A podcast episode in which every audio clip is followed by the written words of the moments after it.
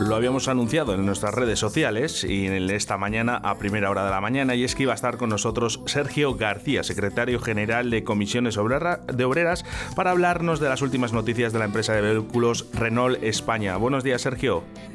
Hola, buenos días, Óscar. ¿Qué tal? ¿Cómo estáis? Pues bueno, eh, asimilando la noticia que nos han trasladado ayer de la eliminación del turno de, de motores, en todo lo que conlleva, lógicamente está, la gente muy, muy caliente, Sergio, porque, claro, no, son buenas noticias. ¿eh? El primer semestre del año 2020 la compañía tuvo unas pérdidas de 7.386 millones en España. Ha desaparecido medio turno de Palencia. La factoría de motores Valladolid ayer anunció la posibilidad de suprimir el febrero de 2021 141 puestos de trabajo debido a la bajada de turnos de motor K9 del diésel eh, las negociaciones del convenio están paradas. Eh, el escenario de los próximos meses eh, no es muy alentador. Pues no mucho, la verdad. y sobre todo nos preocupa la tendencia. llevamos ya un año con todas las, circunstancias que ha habido, pero se han eliminado turnos en motores, del motor de, combustión, gasolina, del de motor diésel. En lo de Palencia ha sido un golpe duro, porque dejarlo a, turno y medio es, eliminación de puestos y ya ayer el colmo es cuando nos comunican la, la necesidad de, eliminar eh, el turno de noche en el K9. Todo lo que conlleva dicho, son muchísimos puestos de trabajo y esta tendencia eh, es que no vemos un 2021 que vaya a ser mejor.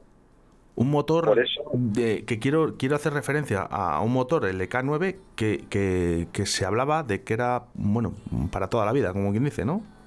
Sí, no, y de hecho ha sido el que ha dado de comer mucho durante 20 años.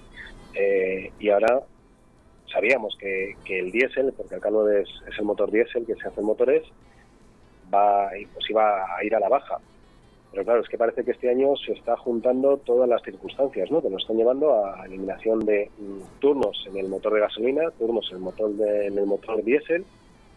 El tema de Palencia también es que es muy preocupante, en dejar una factoría como la de Palencia a turno y medio es la tendencia, Oscar, la tendencia la que nos está preocupando mucho. Para que, para que, porque el empleado de Renault sabe perfectamente lo que es dejar a un turno y medio una empresa de, eh, como, de estas estadísticas, ¿no? Pero para que entienda un poquito a la gente que no realmente no, no, no sabe lo que o no entra en Renault, eh, ¿cuánta gente puede ser turno y medio que haya que desplazar o echar a la calle?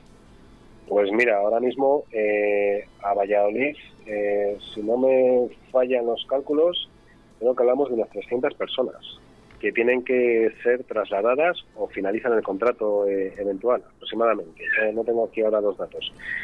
Eh, es que hay mucha gente, es mucha gente, y son 300 de aquí, 200 de allá, 150 del otro lado, y al final generas eh, mucha incertidumbre. Y a esto le sumamos toda la gente de las empresas auxiliares, porque todo esto tiene repercusión. si se va una persona de, de Renault, posiblemente se lleve por delante otros 3, 4 puestos de una empresa auxiliar.